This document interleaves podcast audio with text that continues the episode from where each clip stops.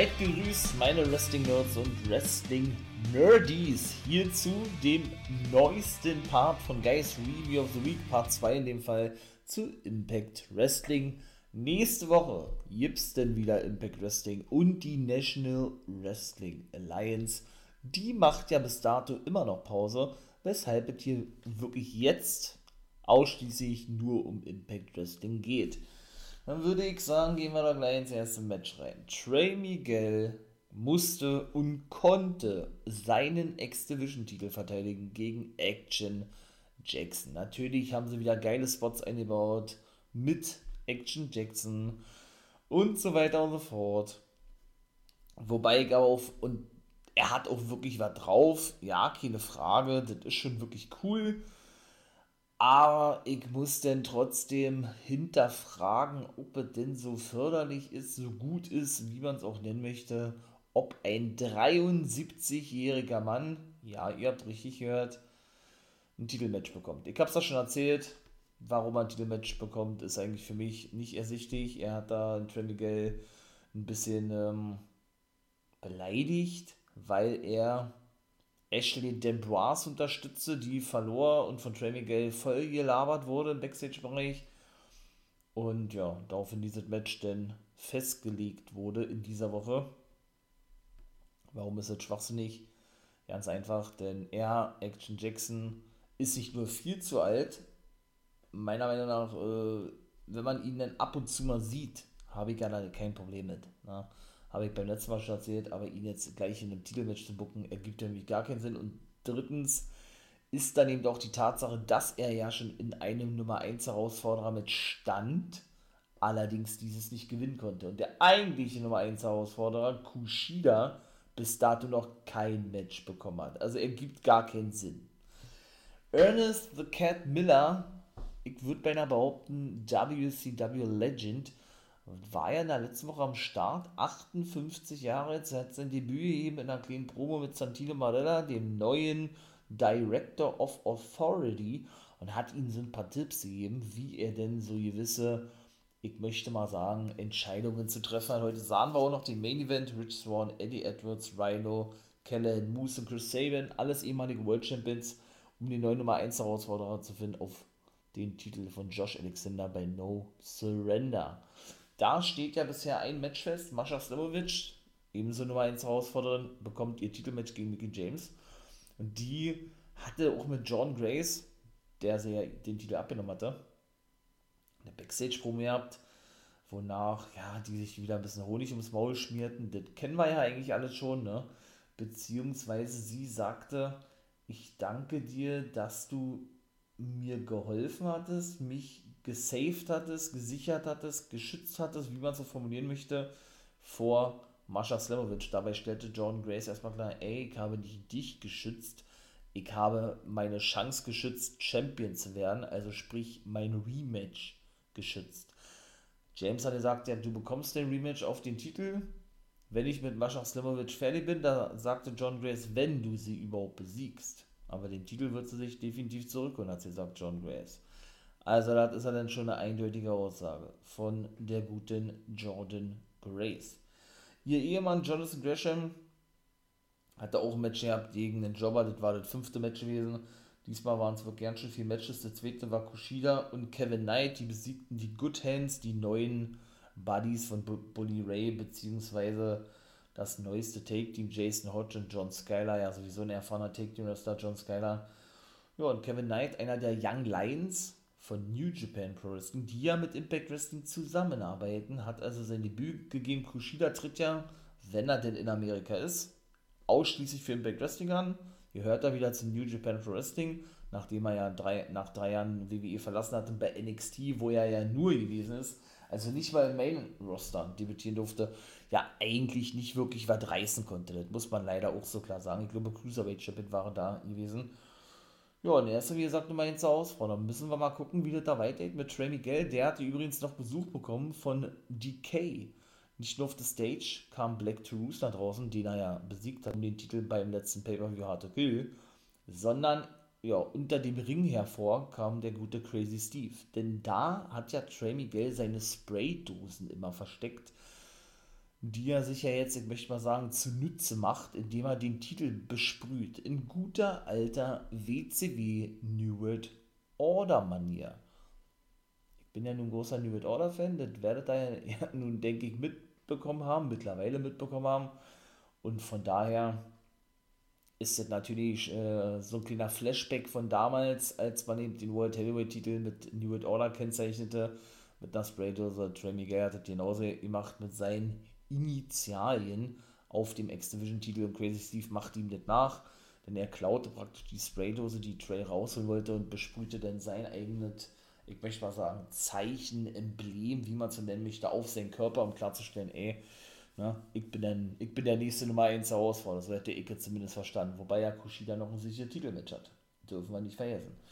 Bully Ray war dann beim neuen Boss Santino Marella am Start, denn er unterbrach seinen Busted Open Radio Kollegen, den er dann darauf hingewiesen hat, sich ein bisschen zu entfernen. Ne? Also den hat er erstmal gleich gedroht gehabt und hat sich erstmal gefragt, warum er denn überhaupt nicht im Titelmatch mit bei ist. Denn es geht ja schließlich um den Nummer 1 Herausforderer. Es sind ja alles ehemalige World Champion, die in diesem, ich weiß jetzt gar nicht, wie genau die Betitelung von dem Main Event gewesen ist. Aber Santino Marella begründete es einfach ganz simpel damit, naja, du hast doch dein Titelmatch verloren. Ne? Bonnie Ray sagte, ey, stell dich mir nicht in den Weg, du wirst es bereuen und er hat auch die Schnauze voll, immer ignoriert zu werden, beziehungsweise hintergangen zu werden. Man kann ja auch in Tommy Dreamer ein Match geben, aber er hat ja bewiesen, wie er mit so einer Sache umgeht. Und Santino Marella soll mal in der Entertainment Company, natürlich WWE ist gemeint, nicht vergessen, äh, wie er dort behandelt wurde, wie er in, äh, im Rumble-Match rausgeschmissen wurde, sozusagen, ja. Das könne er ja eben auch mit ihm machen, nur noch wesentlich schneller. So kann man das Dubik formulieren. Ne? Santino Marella darf sich ja nun offiziell nicht nur so nennen, hat dort Vertrag unterschrieben bei Impact, genau wie Big Con, der ehemalige ähm, The Ascension Member bei Impact Wrestling, hat einen mehrjährigen Vertrag nun unterschrieben. Warum sein Take Team Partner Vic, die nennen sich ja beide nicht mehr The Ascension aus copyright-rechtlichen Gründen, sondern The Awakening nicht unterschrieben hat bei Impact oder noch nicht aufgetaucht ist, wie ich kommt, weiß ich nicht. Aber Santino Marella darf sich ja offiziell so nennen, weil Impact Wrestling bzw. die, ja, die Besitzer von Impact Wrestling, die guten Anthem Sports, sich die Rechte haben sichern lassen an diesen Namen. Da gibt es ja immer so eine gewisse Grenze, glaube maximal sechs Wochen, nee, sechs Monate? Sechs Monate, wo man so eine Verlängerung anstreben kann von gewissen Copyrights, die nach einer gewissen Laufzeit ja, beendet sind, vorüber sind ausgelaufen sind, wie auch immer. Ich glaube, meistens sind es drei Jahre und wenn das nicht gemacht wird, was WWE auch versäumt hat oder wohl mit Absicht nicht gemacht hat, dann können andere Wrestling sich das schützen lassen. In dem Fall hat, hat das Impact eben gemacht oder, um es genau zu sein, Anthem Sports, der Besitzer hinter Impact Wrestling. Wie ich gerade schon sagte. Ja, Giselle Shaw und Jay Vidal bekamen denn mit, wer die Take-Team-Partnerin von Giselle Shaw ist im Knockout Take-Team-Titel-Match gegen die Death Dolls. Äh, sie war nicht so begeistert gewesen, Jay Vidal war natürlich begeistert. Ähm, wie hat er das gesagt? Sie ist eine absolute Legende in der Knockout-Division und sein absolutes Vorbild. Er freue sich für Giselle Shaw, die nicht so begeistert war und sagte, komm, wir gehen jetzt und gehen da draußen bereiten uns auf unser Match vor. Und wer war schlussendlich gewesen? Es war schon wirklich nice. Man hätte fast erwarten können, die gute Terra kehrte zurück zu Impact Wrestling. Die ehemalige Victoria aus dem WWE ist ja nun wirklich Knockout Legend, muss man wirklich beinahe sagen, ja. Hat aber keine Aktionen gezeigt und sie haben die Titel auch nicht gewinnen dürfen gegen die Death Dolls. Denn Giselle Shaw wollte Perdue nicht wechseln mit Terra die daraufhin irgendwann die Schnauze voll hatte, beide aneinander gerieten, nachdem sie sich geschubst haben, ein paar unschöne Wörter an den Kopf warfen und ihr den Widow's Peak verpasste, um dann abzuhauen und auf der Stage stehen zu bleiben und zuzusehen, wie Giselle Shaw verlor für das Team. Ich weiß nicht, ob es da vielleicht noch irgendwie eine Fehde geben wird in Zukunft. Ich würde mir das natürlich wünschen. Ich bin natürlich auch ein Fan davon, wenn man äh, ich möchte mal sagen, Legenden zurückholt. Oder sagen wir mal, wenn man denn mal wieder Wrestler, Wrestlerin, Knockouts, wie man die auch betiteln möchte, so ist ja der Begriff für die Women's Division bei Impact Wrestling, ja, die man denn eben schon eine Weile nicht mehr gesehen hat, nicht wahr? Ja, was gibt es denn noch zu sagen? Die Major Players verloren ihr Match gegen den Bullet Club. Chris Bay und Ace Austin haben auch eine neue Entrance, ist aber geil von den Major Players und was danach kam, es war so geil. Joe Henry hat die Challenge angenommen von Cadona um den Digital Media Championship. Weiß ich nicht, ob sie jetzt wieder als Singles-Wrestler unterwegs sind oder was. Das sieht ja beinahe danach aus. Aber es war schon wirklich unterhaltsam. Er hat da wieder äh, ordentlich geshootet gegen Matt Cadona. Kennen wir ja mittlerweile schon. Und hat ja auch immer mal wieder so einen Musikclip, wo er selber drinne singt. Hat, auch da, hat er auch da gemacht mit verstellten Stimmen und sich über seine Gegner lustig macht. Ja, da waren dann zum Beispiel drei Typen gewesen, die haben sich als Cadona, als Shadesy Green, also als die Ehefrau von Cadona, verkleidet, oder was heißt verkleidet, die haben so eine Pappmasken aufgehabt mit den Gesichtern von den, und Brian Myers. Ja, und wie war zum Beispiel ein Spruch gewesen, du bist zwar ja 37, siehst aber aus wie 54 und du warst und wirst immer die Bitch von Edge bleiben. Bitch Nummer 1, Bitch Nummer 2 ist Brian Myers, also schon wirklich richtig cool gewesen, wie man auch das alles so mit einwirft. Denn sie waren ja die Major Players in der WWE gewesen und die als erste, äh Quatsch, die Major Players, ähm, das ist der Name bei Impact, was erzählt denn? Die Edgeheads, so ist es richtig, bevor sie ja denn, äh, wie gesagt, Singles-Wrestler wurden. Matt Cadona mehr Singles-Titel hielt als Brian Myers, der auch seinen Vertrag verlängert hat. Matt Cadona wird ja immer wieder, also bei Impact, Matt Cadona wird ja auch immer wieder spekuliert als Rumble-Teilnehmer. Mal gucken, wir haben es ja im letzten Jahr mit Mickey James gesehen. Moose wird im letzten Jahr ebenso schon teilnehmen, was aber nicht der Fall gewesen ist. Von daher würde man sowas gar nicht ausschließen, oder ich würde zumindest sowas nicht ausschließen, dass da vielleicht auch auf längere Sicht eine Kooperation daraus entsteht. Wer weiß es denn? Geil wäre es natürlich, aber es war schon mega lustig gewesen. Das muss man wirklich so klar sagen, ja. ja Jonathan Gresham habe ich ja schon erzählt. Der hat da eben äh, den einen Jobber besiegen dürfen, besiegen können, wie auch immer. Und dann sind wir auch eigentlich schon im Main Event angekommen.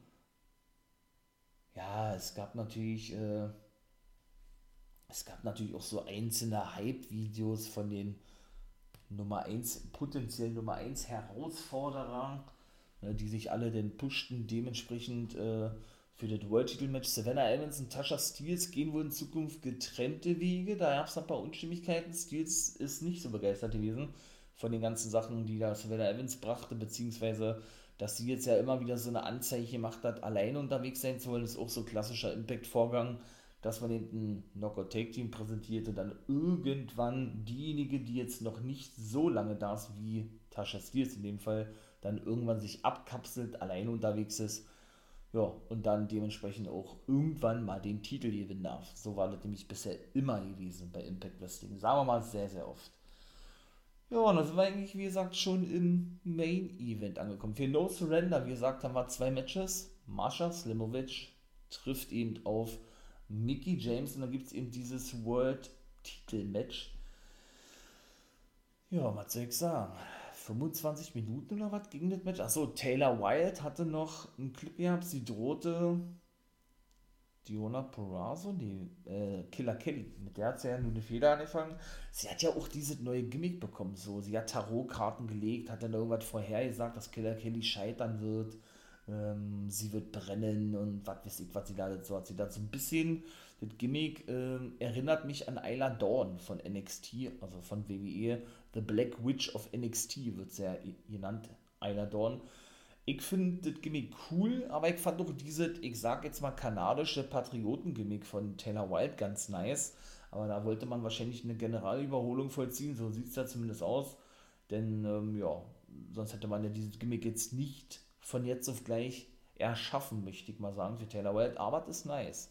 Muss ich dennoch trotzdem sagen. Ob sie jetzt weiterhin als Feuerwehrfrau arbeitet in Kanada, kann ich aktuell nicht sagen, denn sie hat einen Fulltime-Vertrag bei Impact unterschrieben und arbeitet eigentlich auch Vollzeit als Feuerwehrfrau, wie ich gerade sagte. Wobei man aber ja sagen muss, dass Impact Wrestling hat die Angewohnheit, keine Live-Shows zu bringen, zumindest keine wöchentlichen Live-Shows. Bei Pay-Per-Views ist das was anderes und deshalb eben ja auch die Möglichkeit besteht, für einen längeren Zeitraum dann wieder mal nicht als Wrestlerin tätig zu sein. Was meine ich damit? Denn Impact Wrestling taped ja ihre Shows, bedeutet also, sie nehmen an zwei, drei Tagen mehrere Shows auf, gleich so für sechs bis acht Wochen. Bedeutet also, dass sie in, in drei Tagen für, ich sage jetzt mal, zwei Monate Shows im Vornherein produzieren. Dann brauchen sie ja eigentlich die nächsten sechs bis sieben Wochen nicht mehr auftreten bei Impact Wrestling, weil ja die einzelnen Shows schon aufgezeichnet sind und dann ausgestrahlt werden. Kann man auch sehen, wie man will. Entweder sie treten für andere Wrestling-Ligen auf, manche bleiben vielleicht auch zu Hause oder widmen sich anderen Projekten. Man weiß es nicht. Ne? Aber finde ich schon ganz geil, dass man da so eine Möglichkeit gefunden hat eigentlich. Aber so ist es ja bei der National Wrestling Alliance oder bei Major League Wrestling zum Beispiel auch. Und schlussendlich hat Rich Swan die Six-Pack Challenge, so nenne ich das mal, gewinnen können, indem er den letzten verbliebenen Member, nämlich Callahan, nach dem, nach dem ja, Standing 450 Splash besiegen konnte. Callahan ja nun eine Glatze geschoren und praktisch das neue Mitglied von The Design, die das so als ihr Markenzeichen gemacht haben. Das erinnert mich aber sehr an die Straight Edge Society mit CM Punk damals, sagt nur Joey Mercury und The Big Show und Luke Gallows oder Doc Gallows bei oder in der WWE. Aber das ist schon nice, ja, muss man wirklich ganz ehrlich sagen. Ja, der erste, der eliminiert wurde, war ein relativ zügig Rhino. Danach folgte Eddie Edwards durch Ablenkung von PCO, weil der wieder mal nach draußen kam und Eddie Edwards geschrien hatte. Also mit denen ist er auch noch nicht fertig. Ja, und vielleicht wird es ja dabei No Surrender auch ein Match geben. Und schlussendlich haben wir ja, wie gesagt, zwei Matches bis dato festgelegt. Ich sag's gerne nochmal: Mickey James gegen Slamovic und jetzt eben Josh Alexander gegen Rich Swan. Und äh, ach so, Swan ist noch unterbrochen worden von Macklin, der auf längere Sicht auch ein Titelmatch haben will und äh, er solle seine Augen offen halten, denn er könne jederzeit auftauchen, das muss ich auch noch mit dazu sagen. Ja, Chris Sabin war der dritte, der eliminiert wurde und durch den Einroller musste dann auch Moose gehen von Rich Swan, der dann schlussendlich eben Kellen als letzten besiegen konnte. Ja, ich freue mich. Ich freue mich da wirklich drauf, äh, dass ich dann auch nächste Woche wieder die National Wrestling Alliance thematisieren kann. Da werde ich in Zukunft äh, immer Reactions machen auf YouTube. Wenn ihr Bock habt, könnt ihr da natürlich gerne vorbeikommen dann soll es auch schon gewesen sein. Ich bin raus. Wenn ihr mehr vom For Life Wrestling Podcast hören wollt, abonniert sehr gerne den, den Kanal, beziehungsweise folgt meinem For Life Wrestling Podcast, unterstützt mich damit. Support ist immer gut und natürlich auch immer wichtig, ganz klar. Und in diesem Sinne, ja, hören wir uns in der nächsten Guys Review. In dem Fall gibt ja nur noch drei Parts zu Ivy Rampage und WWE SmackDown. Also das mache ich ja immer zusammen. Ne? Und dann soll es das gewesen sein. Ich bin raus. Wir hören uns, wie gesagt, im nächsten Video. Macht der Dude, meine Wrestling Nerds und Wrestling Nerdies, meine Wolfpack Army.